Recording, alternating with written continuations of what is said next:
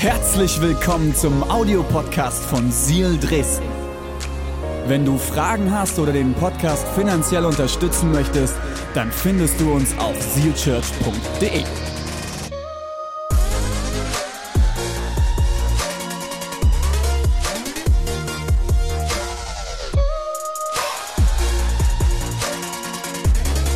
Der Titel ist Jesus auf 180.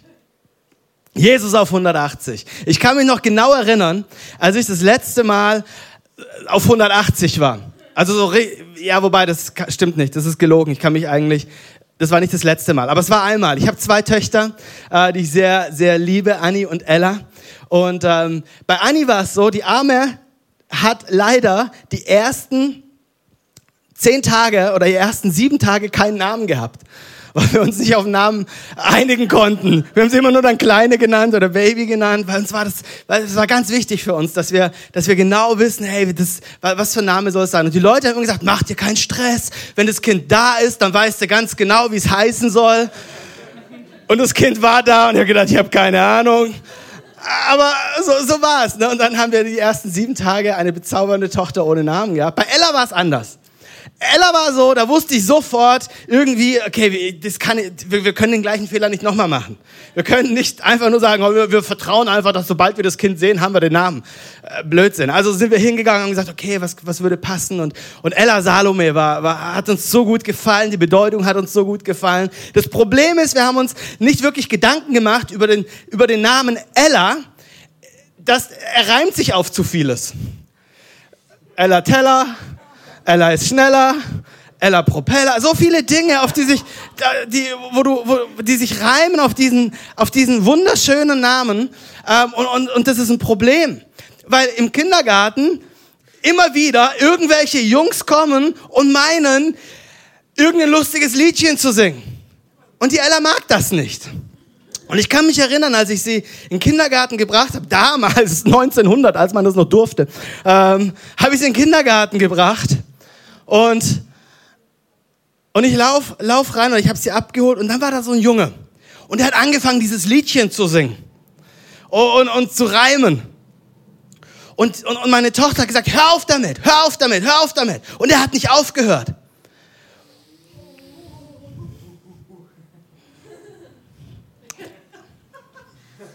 Jetzt hat er, meine Pulse hat er hier.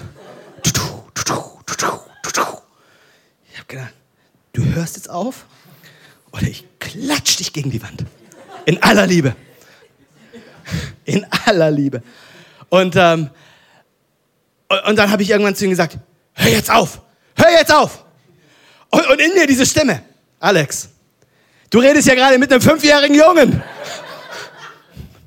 uh, okay, fair enough. Und dann, dann habe ich mich wieder geschämt, weil ich gedacht habe, oh, aber der hat alle Knöpfe über mir gedrückt.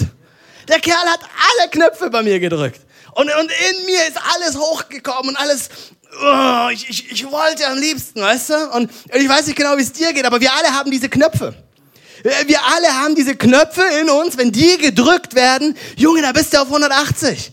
Da, da, da, da, bist du auf der Palme schneller, wie du gucken kannst. Gerade Leute, die vielleicht ähnlich gestrickt sind wie ich, wir sind ein bisschen temperamentvoller.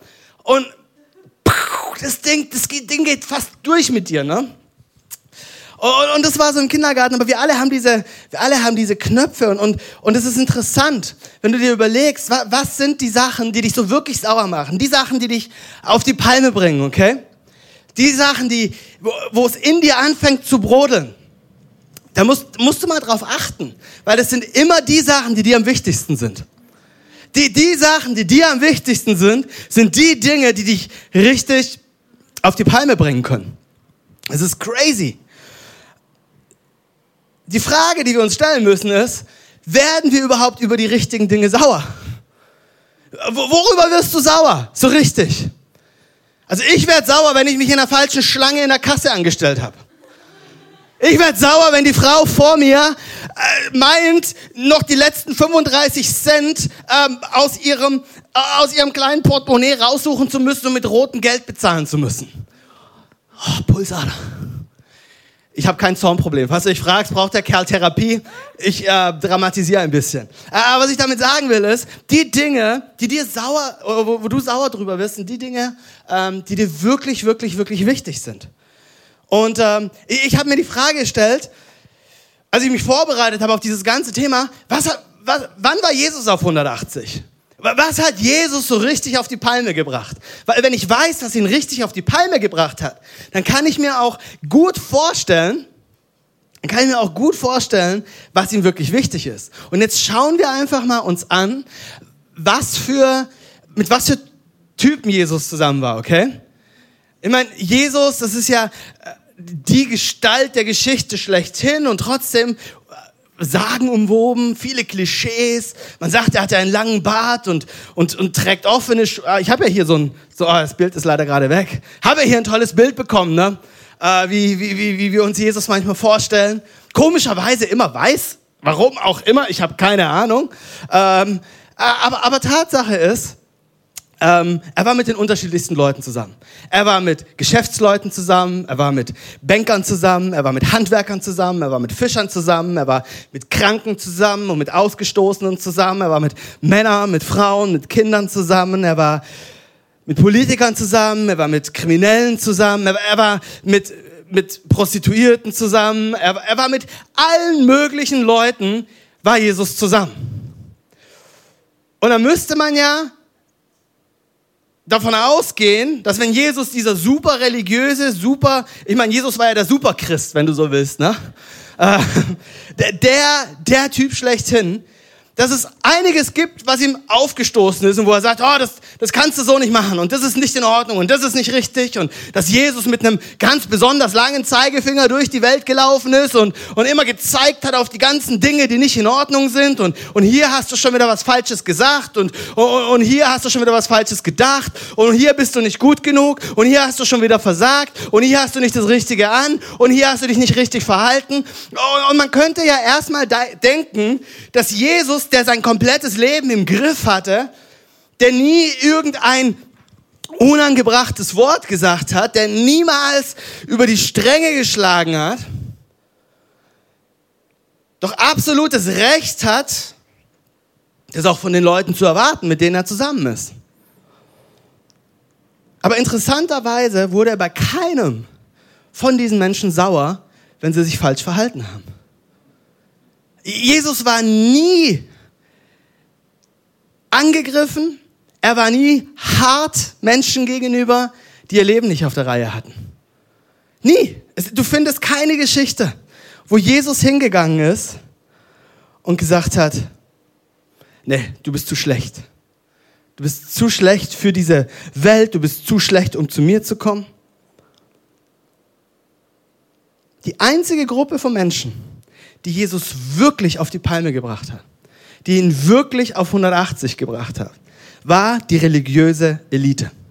Es war die einzige Gruppe, wo Jesus auf den Tisch gehauen hat. Die einzige Gruppe, wo er, wo er hart geredet hat. Das war die religiöse Elite. Das waren die Leute, die am bibelkundigsten waren. Das waren die Leute, die konnten zum Teil das komplette, komplette Alte Testament auswendig aufsagen. Inklusive Stammbaum. Crazy. Das waren die Leute, die, die von den Leuten als, als die Heiligsten angeschaut worden sind.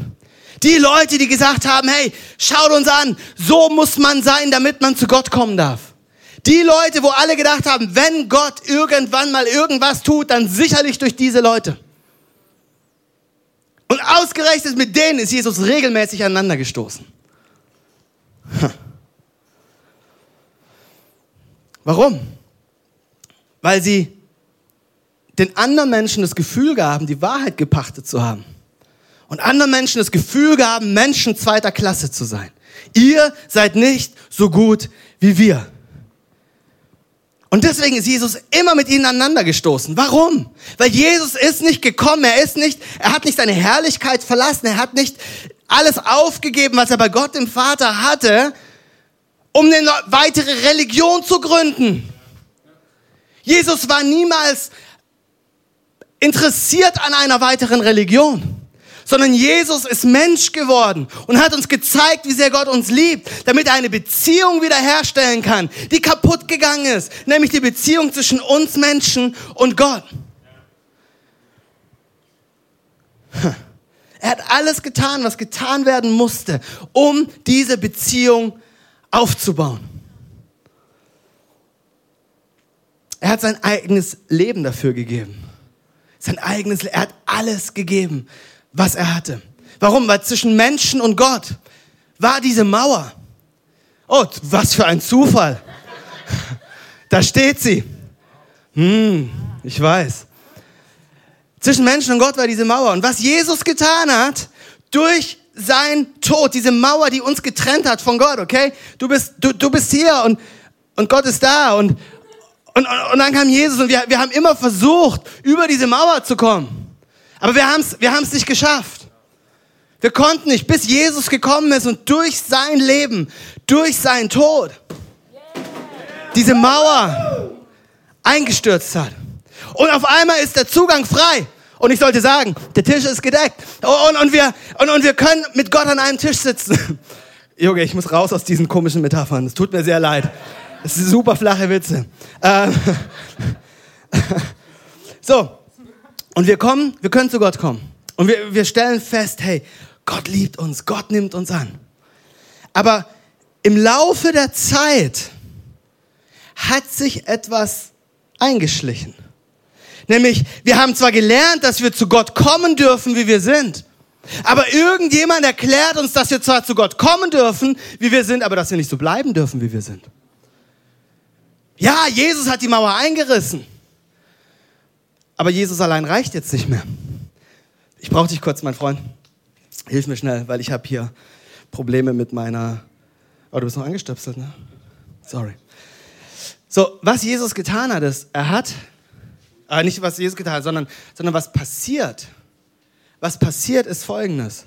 Äh, wir, wir dürfen zwar zu Jesus kommen, wie wir sind, wir dürfen zu Gott kommen, wie wir sind, aber irgendwas erzählt uns, wir dürfen nicht so bleiben, wie wir sind. Wir, Jesus liebt uns zwar, wenn wir uns verändern. Je, Jesus liebt uns zwar, wenn wir das Richtige tun. Jesus liebt uns zwar, aber dann müssen wir auch in die Kirche gehen. Jesus liebt uns zwar, aber dann müssen wir auch immer richtig beten. Jesus liebt uns zwar, aber dann müssen wir uns auch richtig anziehen. Jesus liebt uns zwar, aber dann darf ich nie wieder böse werden. Jesus liebt uns zwar, und weißt du, was wir damit machen? Wir bauen die Mauer wieder auf. Wir bauen genau diese Mauer wieder auf durch unsere Religiosität, die sich eingeschlichen hat, die Jesus eingerissen hat. Es ist so crazy. Weißt du, was Paulus sagt? Weißt du, was Paulus sagt in, in Galater 2,18? Er sagt, sagt folgendes, vielmehr bin ich es, der sich schuldig macht. Und zwar dann, wenn ich das, was ich niedergerissen habe, wieder aufbaue. Da, das, was niedergerissen worden ist, wieder aufbaue. Warum? Weil ich erkläre das Niederreißen nachträglich für falsch. Ist das crazy oder was? Ich, ich erkläre damit, das, was Jesus getan hat, das reicht nicht. Es reicht noch nicht. Ja, du darfst zu Jesus kommen. Ja, er hat alles gemacht. Aber jetzt, jetzt kommt es auf dich drauf an. Jetzt kommt es auf deine Leistung drauf an. Jetzt kommt es darauf an, dass du ein guter Mensch bist oder ein guter Mensch wirst und dass du allen anderen dabei hilfst, auch so ein guter Mensch zu werden. Ihr unverständigen Galater, in wessen Bann seid ihr geraten? Oder mit anderen Worten, wer hat euch verzaubert? Oder wer hat euch verhext. Ihr unverständigen Galater, in wessen Bann seid ihr geraten? Jesus Christus, der gekreuzigte, wurde doch mit aller Deutlichkeit vor Augen gestellt. Lasst mich nur das eine wissen. Habt ihr den Geist Gottes bekommen, weil ihr die Vorschriften des Gesetzes befolgt habt? Oder habt ihr ihn bekommen, weil ihr die Botschaft, die euch verkündet wurde, im Glauben angenommen habt? In der Kraft in der Kraft, in der Kraft des Heiligen Geistes habt ihr begonnen. Und jetzt wollt ihr aus eigener Kraft das Ziel erreichen? Seid ihr wirklich so unverständlich? Ihr habt so große Dinge erlebt. Ihr habt in der Vergangenheit so große Dinge erlebt. Ihr wart frei. Und jetzt erzählt ihr mir, war das alles umsonst? Wirklich und wahrhaftig umsonst? Und genau das ist der springende Punkt. Religion schafft es, das wieder einzuschmuggeln, was Jesus eigentlich beseitigt hat. Sie ersetzt eine Herzenstransformation, eine Herzensveränderung mit einer Verhaltensmodifikation. Es geht nicht mehr länger bei Religion um unser Herz, um unsere Liebe, um Gerechtigkeit, sondern auf einmal geht es um das richtige Verhalten und um das richtige Aussehen. Und das, was Jesus eigentlich außer Kraft gesetzt hat, bauen wir durch unsere Religion wieder auf. Und weißt du, was passiert? Das sind nicht nur Menschen, die Gott nicht kennen, die eine Mauer zwischen sich und Gott errichtet haben, sondern so viele Menschen, die sich als Christen bezeichnen, haben das Gefühl, nicht zu Gott kommen zu dürfen, weil irgendeine religiöse Lüge ihnen sagt, du bist nicht gut genug. Sie haben die Mauer wieder aufgebaut. Ha.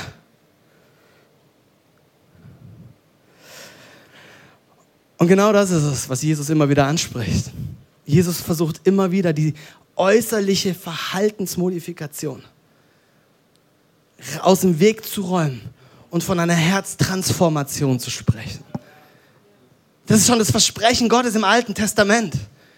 Ich will euch das steinerne Herz rausreißen. Weißt du, wofür das steinerne Herz steht? Das steinerne Herz steht für die zehn Gebote, die auf Stein gekommen sind. Dieses steinerne Herz rausreißen und ich möchte euch ein Herz aus Fleisch geben. Ein lebendiges Herz. Ein Herz, das pumpt. Ein Herz, das liebt. Ein Herz, das Menschen sieht. Ein Herz, das sich nicht einfach nur auf Gesetze konzentriert, sondern den kennenlernt, der hinten dran steht. Und das spricht Jesus immer und immer wieder an. Und, und wenn du erleben willst, wie Jesus so richtig der Kragen platzt, dann liest dir einfach mal Matthäus 23 durch. Wir werden hier nur kleine, kleine, wie nennt man das? Bits and Pieces, Teilchen aus dieser kompletten, aus diesem kompletten Kapitel nehmen, aber, aber es malt ein großartiges Bild von dem, was Religion mit uns macht. Nämlich Religion oder Religiosität lädt Bürden auf, die Jesus abnimmt. Das ist das, was, was er sagt über die Pharisäer, die religiöse Elite. Er sagt, sie binden schwere Lasten zusammen, die man kaum tragen kann. Wir haben es vorhin in den Interviews gehört. Schwere Lasten, die, sie kaum, die man kaum tragen kann. Und sie laden sie den Menschen auf die Schultern, aber sie selbst denken nicht dran, ihre Lasten anzurühren. Wenn Christentum für dich eine Last ist, dann bist du kein Nachfolger von Christus, sondern dann bist du ein christlicher Mensch. Wenn Christentum für dich eine Last ist, was dich bedrückt, dann hast du keine Ahnung, was wirklich Jesus für dich getan hat. Warum? Weil Jesus sagt das Gegenteil von dem. Er sagt, kommt her zu mir, alle, die ihr mühselig und beladen seid. Ich will euch eure Last abnehmen, denn mein Joch ist leicht. In dem Augenblick, wo es nicht mehr leicht ist, in dem Augenblick, wo es schwer ist, folgst du, was Paulus sagt, einem falschen Evangelium. Du hast die Mauer wieder aufgebaut. Und Gott möchte dir helfen, heute diese Mauer wieder einzureißen. Du musst jetzt, du, die Mauer war weg, aber jetzt musst du Bibel lesen. Uh, jetzt musst du geben. Wir überprüfen dein Konto. Geht dann tatsächlich dein zehnter Teil an die Kirche? Ansonsten gibt es einen kleinen Anruf bei dir zu Hause. Alles schon erlebt. Alles schon erlebt. Also nicht in meiner Kirche, dass ich angerufen wurde. Aber die Geschichten wurden mir erzählt von Menschen, die gesagt haben, ich wurde angerufen, weil am zweiten des Monats der zehnte Teil noch nicht überwiesen war. Excuse me? Jetzt musst du deinen Glauben teilen. Jetzt musst du auf die Straße gehen und evangelisieren. Oh, es ist so leicht, Christ zu sein. So leicht. Es ist so schön, das Leben mit Jesus. Ich leide für den Herrn. Und wenn ich nicht genug leide, dann liebt er mich nicht genug. Religiosität lädt dir Bürden auf, die Jesus dir schon lange abgenommen hat. Religiosität kümmert sich um den eigenen Ruf. So interessant, was Jesus hier sagt. Er sagt, alles, was sie tun, tun sie nur, um Leute zu beeindrucken. Sie haben es gern, wenn man sie auf der Straße ehrfurchtsvoll grüßt und wenn die Leute sie mit Rabbi, Rabbi, das muss richtig aus dem Rachen kommen. Nur dann ist es ehrfurchtsvoll, Rabbi ansprechen. Sie, sie, sie lieben es, wenn sie ehrfurchtsvoll auf der Straße grüßt und sie mit Leiter in der Kirche ansprechen, mit Pastor ansprechen, mit diesem Titel und mit jenem Titel. Das ist, was Religiosität macht. Sie kümmert sich um den eigenen Ruf. Und sie kümmert sich um Äußerlichkeiten. Sie schaut auf Äußerlichkeiten. So crazy, was Jesus hier sagt. Er sagt, nach außen hin, äußerlich, erweckt ihr den Anschein, gerecht zu sein, alles im Griff zu haben. Euer Leben ist der absolute Hammer äußerlich, sagt Jesus. Aber in Wirklichkeit seid ihr voller Heuchelei und Gesetzlosigkeit. Und das ist der Kern von Religiosität. Es geht immer um das Äußere. Es geht immer darum, nach außen hin sein Leben im Griff zu haben. Nach außen, hallo Bruder, wie geht's dir diesen Sonntag? Mir geht es sehr gut, Bruder, und dir sei gesegnet im Herrn, lieber Bruder, und du auch, und der Herr sei mit dir und mit. Echt jetzt?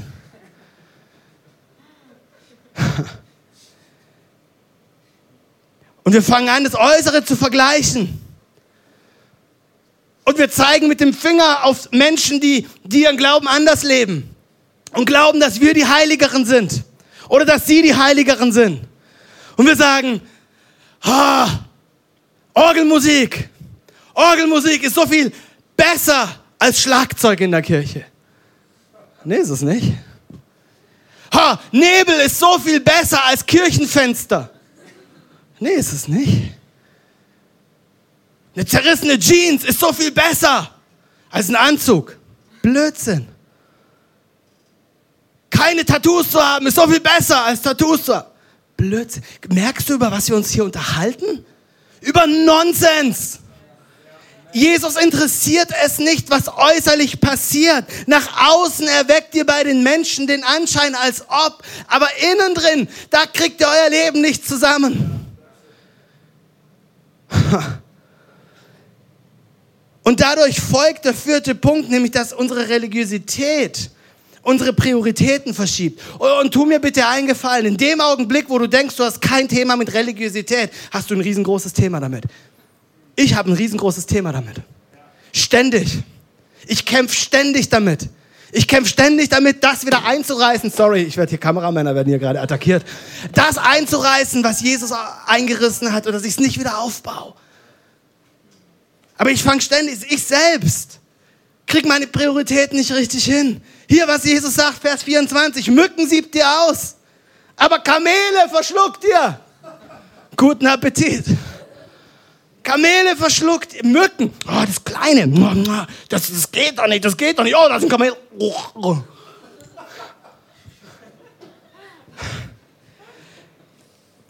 Die Frage, die wir uns stellen müssen, ist, worauf legt Gott denn Wert? Was ist denn die Priorität Gottes? Priorität Gottes ist immer Liebe. Ist immer Liebe. Wenn ich eine andere Priorität habe als Liebe, habe ich nicht Gottes Priorität. Wenn ich auf etwas anderes Wert lege, als Gott meinen Herrn mit meiner ganzen Stärke, Verstand, Seele, Kraft zu lieben und meinen Nächsten zu lieben wie mich selbst, wenn das nicht meine Priorität ist, dann habe ich meine Prioritäten durcheinander gebracht. Dann sieb ich Mücken aus und verschlucke Kamele. Worauf lebt Gott Wert? Zu lieben. Alles andere ist sekundär. Und dann laufe ich durch Kirchen und ich frage mich, ich sehe hier alles andere, nur keine Liebe. Puh, echt jetzt? Kann es sein, dass, dass, dass wir dass wir 2000 Jahre nachdem Jesus auf dieser Welt gelaufen ist, es immer noch nicht kapiert haben, worauf es ihm wirklich ankommt? Wirklich ankommt?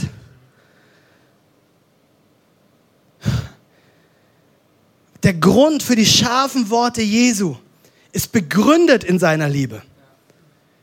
Begründet in seiner Liebe. Ich bin in meiner christlichen Laufbahn ganz häufig diesem Satz begegnet. Und vielleicht hat der ein oder andere von euch den auch schon gehört. Jesus liebt den Sünder, aber er hasst die Sünde. Schon mal gehört?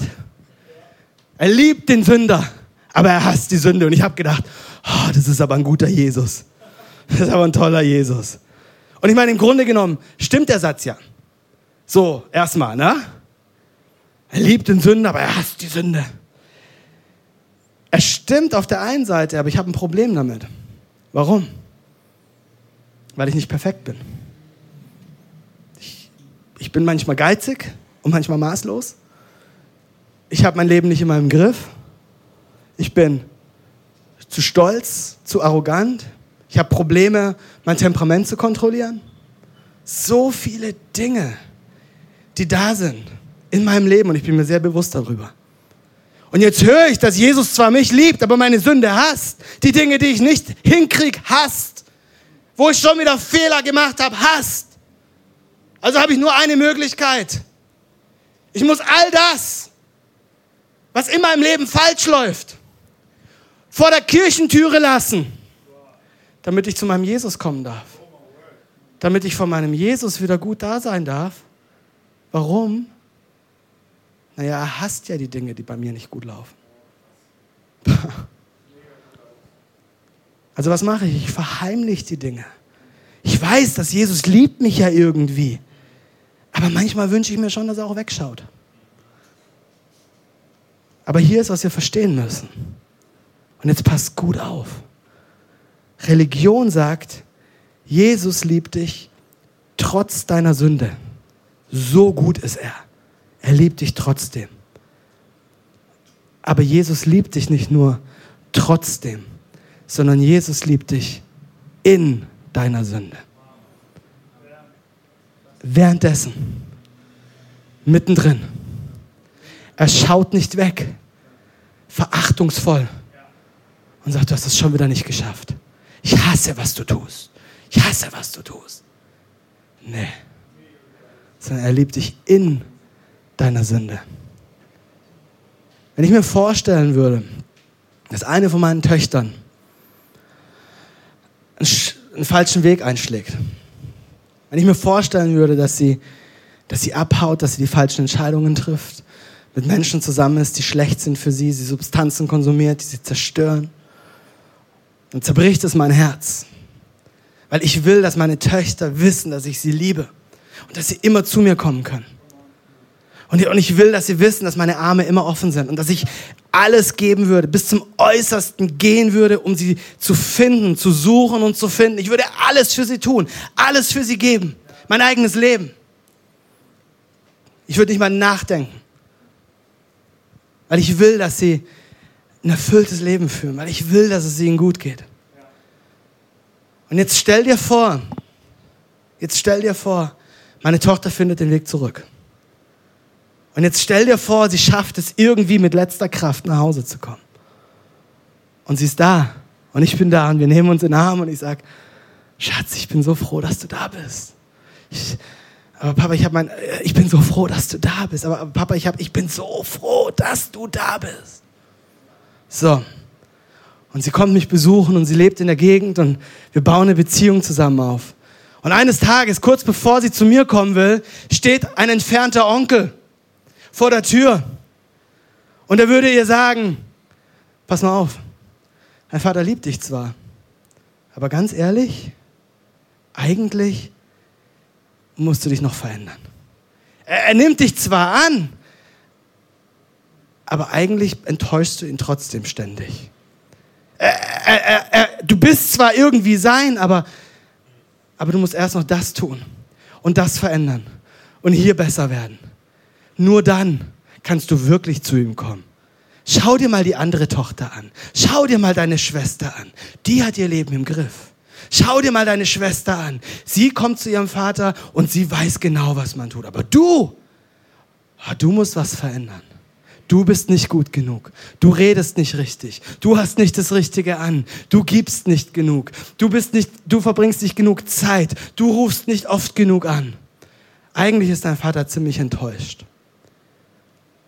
Was glaubst du, würde ich tun, wenn ich diesen Onkel in die Finger kriege?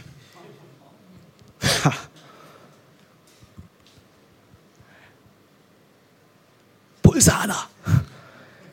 Drückt alle meine Knöpfe. Was meinst du, wenn ich selbst bei einem fünfjährigen Jungen mich kaum unter Kontrolle habe? Was ich mit diesem Onkel machen würde? Wie um alles in der Welt kannst du meiner Tochter sagen, dass sie sich verändern muss, bevor ich sie liebe, bevor ich sie annehme? Was fällt dir ein? Ich habe alles für sie gegeben, mein Leben für sie gegeben. Sie kann zu mir kommen, wie sie ist. Was um alles in der Welt fällt dir ein, ihr zu sagen, dass sie nicht gut genug ist? Und das ist der Grund, warum Jesus so ausrastet im positiven Sinn, wenn es um Religiosität geht, weil das ist das, was Religion mit uns macht. Sie sagt uns, wir sind nicht gut genug, wir müssen uns erst verändern. Eigentlich ist Gott immer noch enttäuscht.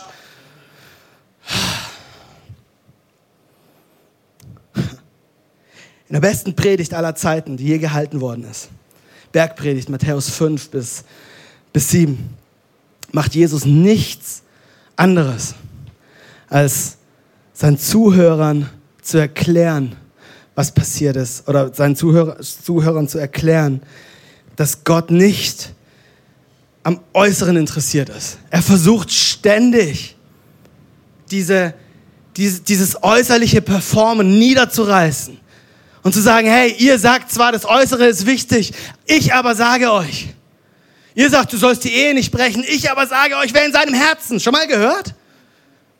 Matthäus 5, lies es dir durch, es ist der absolute Hammer. Die Bergpredigt wird als das Manifesto Jesu ge ge gehandelt. Es ist seine Antrittsrede, es ist die Antrittsrede des Königs. Der sagt, wenn du wissen willst, wie es in meinem Reich zugeht, lies dir Matthäus 5 bis 7 durch. Erste Buch in der Bibel. Ich kann dir die Seitenzahl nicht sagen, aber das erste Buch im Neuen Testament, nicht in der Bibel, im Neuen Testament. Und dann gibt es so Kapitel, fünf bis sieben. Und alles, was Jesus macht, ist, er versucht zu erklären, dass es auf unser Herz drauf ankommt und nicht auf die äußere Performance. Und die religiösen Leiter werden sich gedacht haben, oh toll, Jesus, das war eine tolle Rede. Das war aber gut. Das war aber eine schöne Predigt diesen Sonntag, Bruder. Und so spricht er nicht nur von äußerer Frömmigkeit, sondern von innerer Freiheit. Er erklärt den Menschen das Herz Gottes. Aber was ich am allermeisten liebe, nachdem er drei Kapitel durchgepredigt hat, liebe ich, was er danach tut. Nämlich, wir lesen das in, in Matthäus 8, ab Vers 1, sofort nach der Predigt. Er kam vom Berg herunter. Und es folgte ihm eine große Menschenmenge. Und da kam ein Aussätziger.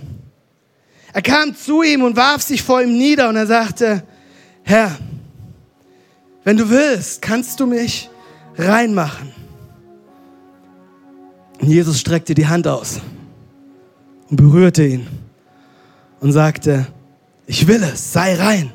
Und im selben Augenblick war der Mann von seinem Aussatz geheilt. Jetzt zunächst lesen sich diese Zeilen wie eine recht schöne, nette, hübsche Geschichte von einem netten Mann, der keiner Fliege was zu Leide tun kann. Ne? Der gute Jesus, erst gepredigt, dann geheilt, toller Mann, kann ja keiner was dagegen haben. Netter Mann wird nicht gekreuzigt. Netter Mann, aber Jesus war nicht einfach nur nett, sondern durch diese Tat, dass er seine Hand ausgestreckt hat und diesen Mann berührt hat, hat er jegliches religiöse Gebot, jegliche Regel durchgebrochen, zerbrochen die in dieser damaligen Gesellschaft aufgestellt war. Du musst wissen, Leprakranke waren ausgestoßen aus der Gesellschaft. Man nannte sie unrein. Und sie durften mit keinem in Berührung kommen.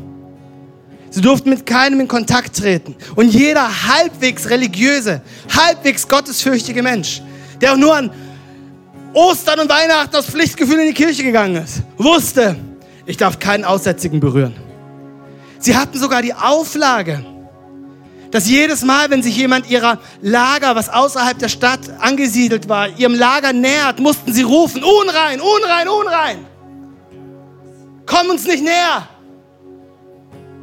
Du darfst keinen Kontakt mehr haben mit uns. Wir sind ausgestoßen, wir sind ausgeschlossen. Wir sind unreine Menschen. Auf der anderen Seite müssen wir verstehen, wie der Krankheitsverlauf von Lepra aussieht. Ich habe früher immer gedacht, Lepra ist das Problem, dass, dass die Gliedmaßen verfaulen und dann irgendwann abfallen. Aber das stimmt gar nicht. Das Problem bei Lepra, ich habe nachgelesen und, und habe gedacht, das ist echt crazy. Das Problem bei Lepra ist nicht, dass, dass, die, dass, dass die Extremitäten einfach abfallen, sondern das Problem ist, dass die Menschen, ihr Nervensystem wird angegriffen. Und dadurch werden sie schmerzunempfindlich. Sie können nichts mehr spüren. Sie können nichts mehr schmecken. Sie können nichts mehr riechen. Sie können nichts mehr fühlen. Sie werden wie Steine. Und dann, wenn du nichts mehr fühlst, dann weißt du nicht, ob du dich verletzt hast.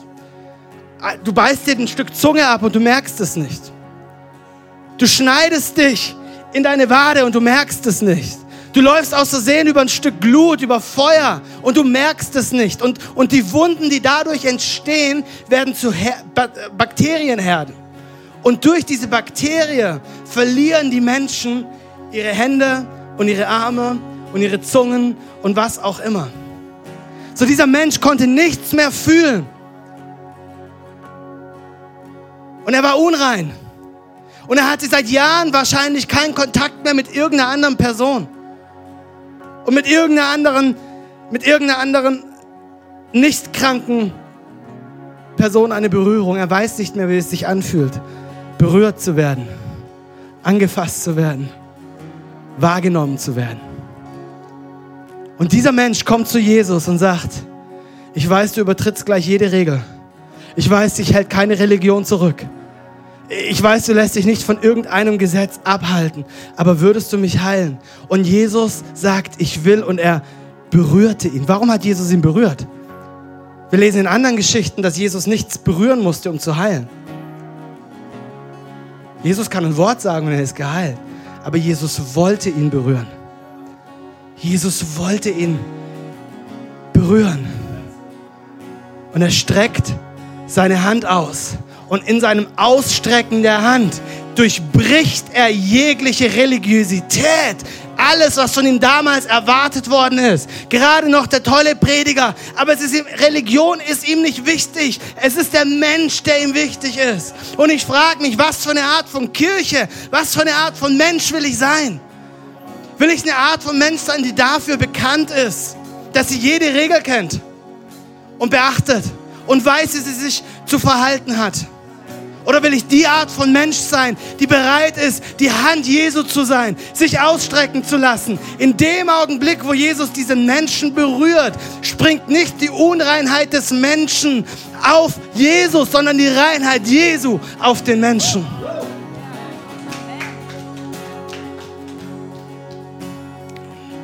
Man. Und deswegen frage ich dich nicht nur als Person, sondern Seal Church, ich frage dich als Kirche. Egal wo du bist hier in Leipzig, in Dresden. Startup in Halle oder im Erzgebirge. Was für eine Art von Kirche willst du sein? Nicht als Kollektiv, sondern du individuell. Was für eine Art von Kirche willst du sein? Wofür willst du bekannt sein? Eine Sache, die ich an euren Pastoren so sehr liebe, nicht nur an euren Pastoren René und Deborah, sondern auch am kompletten Team. An jedem Einzelnen, der involviert ist. Eine Sache, die ich so sehr liebe, ist, dass es euch egal ist, was religiöse Menschen über euch sagen. Es ist euch egal, was Menschen über euch sagen, die die Regeln wichtiger halten als Jesus. Ihr seid bereit, verurteilt zu werden, um die Hände und die Füße von Jesus zu sein. Die Menschen anzurühren, die schon seit Monaten, seit Jahren, vielleicht ihr ganzes Leben noch nie berührt worden sind. Und es ist euch egal, was sie davor getan haben. Und es ist euch egal, wie sie aussehen. Und die Botschaft ist, du bist willkommen. Du musst nicht erst äh, dich verändern, um dazu zu gehören. Du musst nicht erst dein Leben im Griff haben. Es ist nicht Jesus plus, sondern es ist Jesus allein. Eine Kirche, in der jeder willkommen ist. Egal, ob du tätowiert bist oder ob du Reinhäuter bist. Es spielt keine Rolle. Hey, egal, ob du einen Anzug hast oder zerrissene Jeans, es spielt keine Rolle. Du bist willkommen. Ob du grüne Haare hast oder blaue Haare hast. Ob du aus Asien kommst oder aus Afrika kommst oder aus Amerika kommst. Ob du links wählst oder rechts wählst. Du bist willkommen. Die Liebe von Jesus überwindet jegliche Mauer. Sie durchbricht sie, sie zerschlägt sie. Werden wir immer einig sein? Selbstverständlich nicht. Werden wir Punkte haben, wo wir sagen, das sehe ich anders wie du? Absolut. Aber eine Sache wissen wir. Wenn Jesus im Zentrum ist, dann gibt es nichts, was uns trennen kann. Das ist die Art von Kirche, die wir bauen wollen. Die nicht nach religiösen Regeln spielt, um Anerkennung bei Menschen zu finden, sondern bereit ist, religiöse, kulturelle, gesellschaftliche Regeln zu brechen, um die Hände und die Füße von Jesus zu sein. Amen. Amen. Hey, lass uns Jesus anbeten. Das Team wird uns noch mal einen Song führen.